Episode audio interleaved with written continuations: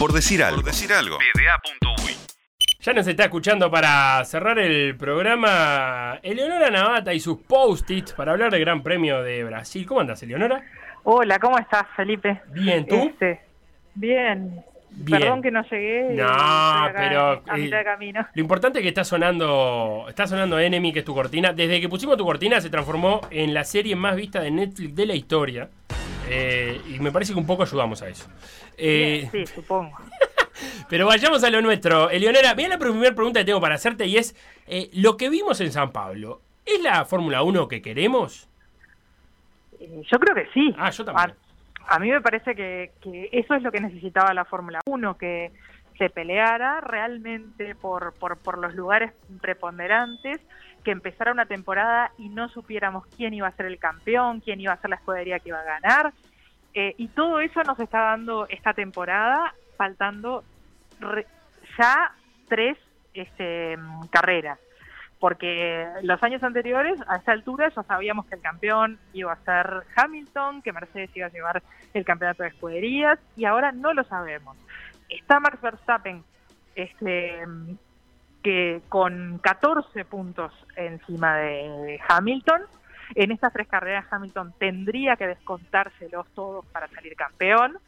Eh, no es algo fácil, pero por otro lado, viendo lo que pasó el fin de semana en San Pablo, todo puede ser posible. Están todas las opciones arriba de la mesa.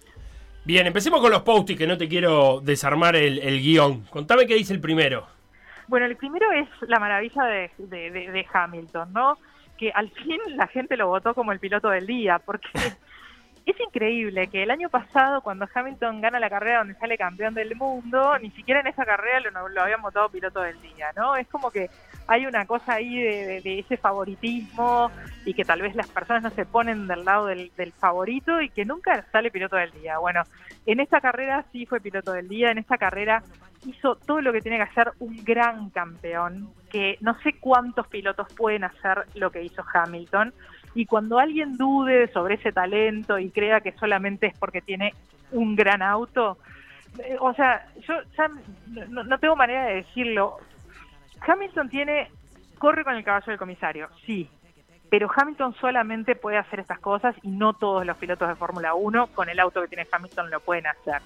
Hay que eh, empezar a, a ser un poco más justos este, a la hora de evaluar y evaluar a, a Hamilton, que es de los mejores pilotos de la historia, si no el mejor. El más ganador seguro. A lo mejor mm, con perspectiva histórica llegamos a la conclusión que además de ser el más ganador también haya sido el mejor. No lo sabemos todavía. Hamilton recibió una penalización, eh, recibió varias penalizaciones, pero eh, resumo la historia en esto. En la prueba, este, este fin de semana hubo prueba de sprint, eh, ¿no? O Sí. sea, la, la- la- la largada del domingo se, se, se hace, la grilla del domingo se hace en base a la carrera de sprint del sábado. Para la carrera de sprint del sábado se corre una clasificación tradicional el viernes. Luego de terminar esa clasificación del viernes, eh, Max Verstappen en el área cerrada de donde van los autos, que en teoría no, no se podrían tocar ni nada, se acerca al auto de Hamilton, lo toca, le toca el alerón este, posterior y piden una investigación porque el equipo de Red Bull entiende que el alerón posterior estaba raro eh, en, en la parte del DRS. El DRS es el- el- eso que se- esas paletas que se abren para que el auto en determinadas rectas, si está a menos de un segundo del auto que está adelante, pueda abrirlas y así ganar velocidad. Eh, Red Bull denuncia eso, se, va, se hacen las pruebas y da que el DRS se abría más de los 8,5 milímetros, que es la medida reglamentaria. Eso hace que Hamilton eh, vaya, quede descalificado y vaya al fondo de la largada en el sprint. O sea, el día sábado Hamilton largó en el lugar 20. Ese mismo día sábado, en la carrera de sprint, Hamilton termina quinto. Al terminar quinto, el domingo en la carrera larga quinto. ¿Qué pasa? Hamilton también había tenido un cambio de motor. Por lo tanto, eh, eso lo, penal, lo penalizaba con cinco posiciones. No largó quinto. Todo entreverado lo de Hamilton antes de la carrera. Todo entreverado. ¿No se entendió? No, sí, se entendió. Digo que él estaba como entreverado. eh, eh, Mercedes estaba entreverado. No fluía antes de la carrera eso. No, no fluía. El, el, el domingo Hamilton largó décimo porque Sí. había clasificado quinto en el sprint y tenía cinco posiciones de penalización por haber cambiado otros componentes del motor. Nuevamente, La- la- el último cambio que puede hacer en el año en el motor de Hamilton. Entonces Hamilton largó décimo y ganó la carrera. Y ganó la carrera en buena ley. No es que ganó la carrera porque los que estaban antes abandonaron, porque los que estaban antes chocaron, lo que sea. Ganó la carrera a pura velocidad.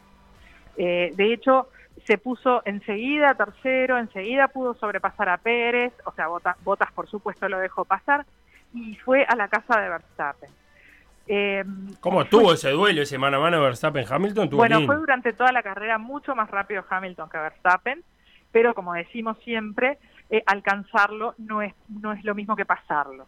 Bueno, hubo dos posibilidades. En la vuelta número 48, Hamilton en la zona de RS lo llega a alcanzar, lo va sobrepasando y Verstappen hace una maniobra bastante temeraria que de hecho ahora está en investigación y ahora les cuento eso también. Ah, claro, porque en el momento de la carrera los comisarios dijeron eh, no vimos evidencia suficiente como para investigar. En el momento de la carrera dijeron eso y dijeron fue un incidente de carrera. Eh, y 10 vueltas después, este, Hamilton logra pasar a Verstappen y una vez que lo pasa ya es absolutamente inalcanzable. En la primera vuelta le había sacado dos segundos de ventaja y terminó 10 vueltas después con nueve y pico segundos de ventaja sobre Verstappen que fue segundo. Eh, ese incidente de la vuelta 48 que en la carrera no se investigó, ahora Mercedes-Benz está pidiendo reapertura del caso, porque la FIA y la dirección de pruebas asumió que no habían podido ver todas las cámaras. Las cámaras on board, o sea, que son las que lleva el auto, no las tenían disponibles en el momento que tomaron la decisión de no investigar. Luego de ver las, las cámaras on board y otras cámaras, Mercedes toma la decisión de denunciarlo para que se investigue porque hay una evidencia bastante grande como que Verstappen se abre y no le deja espacio a Hamilton pudiendo haber provocado un accidente. Este, y bueno, ya se investigará, esto va a traer cola. Eh, Los escritorios. en los escritorios. Pero bueno, en la pista eh, Hamilton ganó y ganó en muy buena ley.